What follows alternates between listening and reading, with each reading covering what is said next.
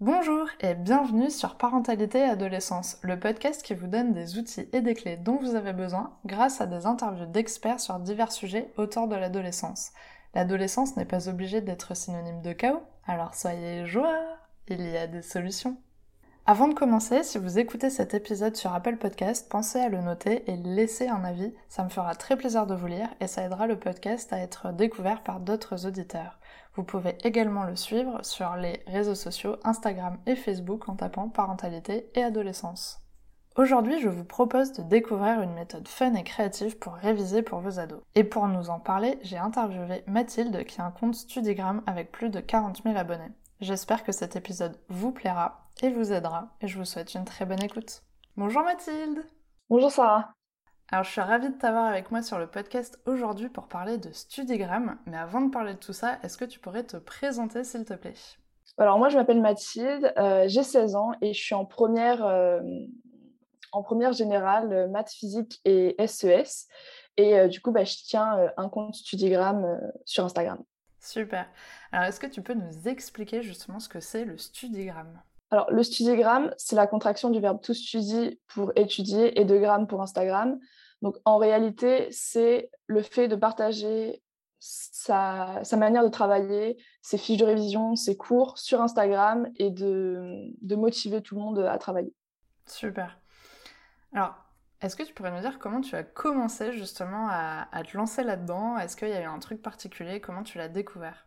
Alors, c'était déjà il y a deux ans. Donc, euh, deux ans comme ça, c'est rapide, mais en même temps, là, c'était il y a très longtemps parce que euh, c'était vraiment pas connu à cette époque, vu que ça s'est vraiment démocratisé pendant euh, les confinements, les différents confinements. Et du coup, bah, c'était il y a deux ans, au début de mon année de troisième. Et ma mère, elle a vu un article sur LinkedIn, je crois, et qui avait écrit Studigram, l'art de faire des fiches de révision, etc. Et du coup, vu qu'elle sait que j'aime bien, dessiner, elle, elle me l'a montré, elle m'en a parlé, et du coup, j'ai essayé. Ça m'a plu, donc je me suis lancée. Comme quoi, tout ce qui est proposé par les parents n'est pas forcément rejeté. C'est ça. C'est ça. Est-ce que du coup tu as vu un changement dans tes résultats scolaires euh, au moment, euh, entre le moment où tu n'utilisais pas du coup euh, ces fiches et au moment où tu les as faites? Est-ce que tu as senti un changement au niveau de tes notes ou de tes résultats? Alors honnêtement, je peux pas trop répondre dans le sens où quand j'ai commencé, après je suis passée en seconde. Donc vu qu'il y a le passage troisième seconde, on peut pas trop trop juger quand on change d'établissement, je pense. Mais après, je sais que ça me permet de me mettre plus au travail et je me dis que je suis un compte Studigram, je dois montrer le bon exemple et je dois travailler. Donc forcément, je travaille sûrement plus qu'avant, mais je peux pas trop comparer vu les années auxquelles j'ai commencé. Est-ce que tu as eu des retours, du coup, peut-être d'autres personnes, parce que c'est quand même une sacrée communauté maintenant, euh, et du coup, en échangeant peut-être avec d'autres personnes qui ont aussi des comptes comme toi, est-ce que vous avez déjà évoqué justement ce, euh, changement de résultat peut-être scolaire ou, pas? Est-ce que tu sais ce que ça peut faire aussi chez les autres? Bah, Honnêtement, je pense que c'est un peu tout le monde pareil.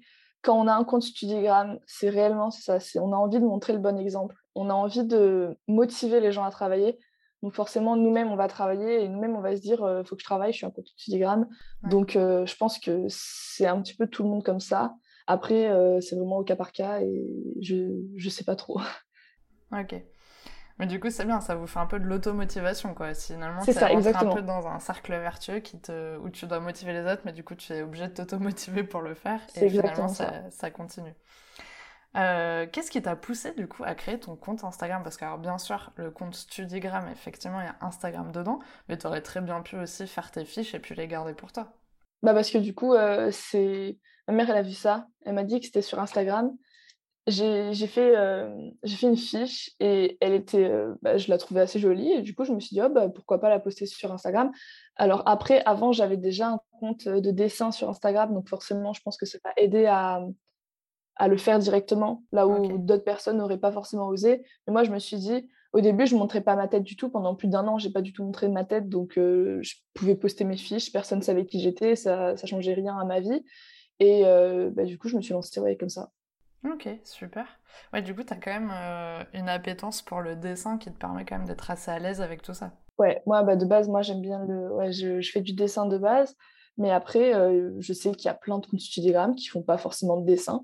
Et les titres, ils ont l'air compliqués quand on les voit comme ça. Les fiches, elles ont l'air compliquées quand on les voit comme ça.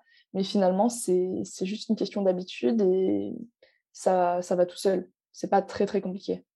Ouais, et puis en plus, il y a beaucoup de choses maintenant en papeterie aussi qui te facilitent un peu la, la tâche où tu n'es pas forcément obligé de savoir dessiner pour arriver à faire quelque chose de joli. Et je suis fan de bullet journal, donc I know. Ok, donc maintenant, euh, tu as plus, plus de 40 000 abonnés, je crois, sur ton compte Instagram.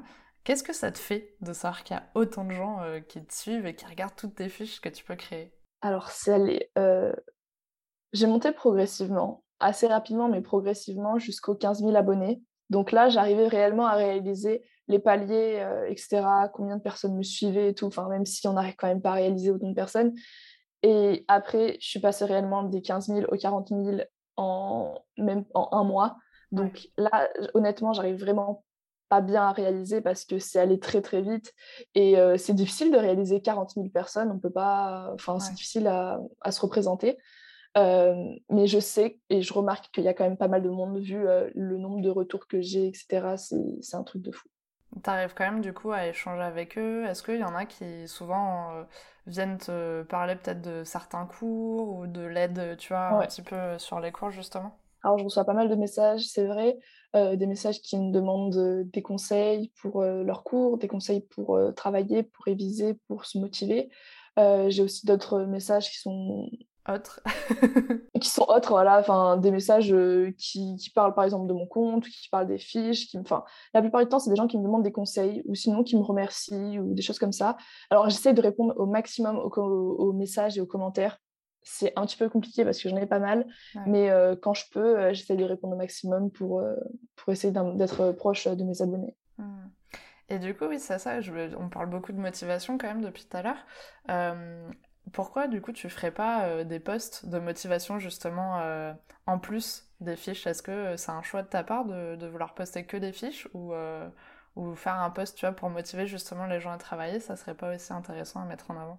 Alors je sais qu'il y a plein de comptes Telegram qui sont beaucoup plus doués que moi pour ça parce que honnêtement donner des conseils de motivation alors que moi déjà j'ai du mal à me motiver euh, c'est un petit peu compliqué. Après, moi, je le fais beaucoup plus euh, en story. Donc, euh, je vais parler directement aux gens parce que je trouve que les stories, en fait, je trouve que les stories, elles sont, c'est l'outil où on est proche des personnes, où on se livre un peu plus facilement, alors que les posts, c'est quelque chose de travaillé, c'est quelque chose de moins spontané. Et donc, je préfère, quand j'ai des messages à passer, les passer en story parce que c'est quelque chose de plus spontané et du coup, je les passe ici. Super, super bon exemple, très bien. Euh, est-ce que tu as un objectif particulier que tu aimerais atteindre avec ce compte? Un objectif particulier, non. Après, euh, j'ai envie de, faire des choses, j'ai envie de, réinventer des choses, de, construire des choses, mais euh, j'ai pas de, but précis. Ok, tu as juste envie de pouvoir continuer à, avancer avec ce compte et t'ouvrir des portes sur. ouais, organiser des projets, des trucs comme ça, mais j'ai pas de j'ai pas de but précis pour le moment. Ok. Pour le moment, c'est mon année de première. Ouais, tu restes un peu focus. ok, super. Alors, maintenant, on arrive à la question pour les auditeurs. As-tu un message que tu aimerais transmettre aux personnes qui nous écoutent aujourd'hui, que ce soit des parents d'ados ou des ados? Allez voir les comptes Telegram parce que c'est beaucoup trop bien. Il faut pas avoir de préjugés euh, par rapport euh, au fait que c'est sur les réseaux sociaux, que les réseaux sociaux c'est mal, etc. Euh, les réseaux sociaux, c'est comme la vie. Il y a des côtés qui sont bien, donc il y a des côtés qui sont mal. Mais allez voir les comptes Telegram parce que c'est le bon côté des réseaux sociaux.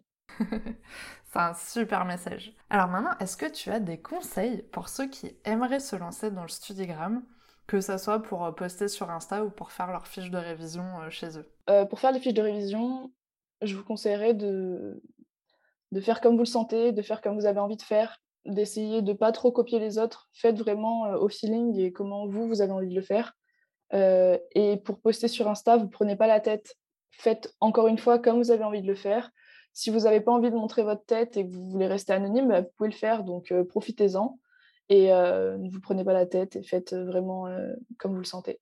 Et du coup, avant de faire ta fiche, enfin faire une fiche en général, euh, comment tu t'y prends? Parce que forcément le cours est énorme. Et comment tu vas arriver à sélectionner euh, les éléments euh, qui te semblent importants en fait à mettre en avant? Je vais sur mon cours. Ça, ça dépend après de la matière. Parce que par exemple les cours d'histoire, c'est vrai que c'est difficile à, à condenser parce qu'il y a vraiment beaucoup d'informations, mais il faut mettre les, par exemple en histoire les dates clés, en maths les formules, les schémas, il euh, faut vraiment que ça soit imagé et euh, pour que quand on voit l'affiche, on ait direct les informations qu'il faut savoir absolument. Et après, en plus petit, en faisant des phrases, tu peux mettre des informations qui sont secondaires, mais les informations principales, faut les mettre en gros et il faut qu'elles soient imagées. Super. Tout à l'heure, tu me disais justement que pour les schémas, des fois, tu cherchais euh, sur Internet des schémas plus simples. Ouais parce que ça dépend des profs. Honnêtement, euh, on le voit quand on avance dans les années. Il y a, y a, des profs, euh, il y a une année où tu peux adorer les maths et il y a une autre année où tu peux les détester parce que c'est vraiment par rapport aux profs, comment ils expliquent, comment ils te donnent des exemples, etc. Donc, il y a certains profs qui ne donnent pas des exemples qui sont très parlants et mmh. qu'on retient bien. Donc c'est pour ça que je préfère des fois aller sur Internet pour voir euh, s'il n'y a pas d'autres personnes pensé à d'autres exemples pour retenir, euh, d'autres façons de faire, etc. Pour euh, avoir ma fiche qui soit vraiment la mieux possible et la plus simple à comprendre et à retenir. Super, bah, génial, au moins comme ça, je pense que ça sera des bonnes petites pistes pour ceux qui ont besoin de se motiver à faire des fiches ou à se lancer sur Studigram d'ailleurs. Pour finir, quel est ton nom justement sur Instagram pour qu'on puisse te suivre?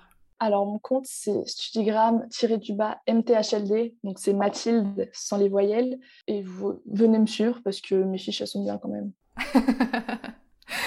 Super. En tout cas, merci beaucoup Mathilde d'avoir accepté mon invitation sur le podcast. Je suis contente qu'on ait pu échanger sur cette fameuse tendance de Studigram et qu'on puisse bah, faire découvrir cette tendance aux parents qui nous écoutent ou à des ados qui passeront par là.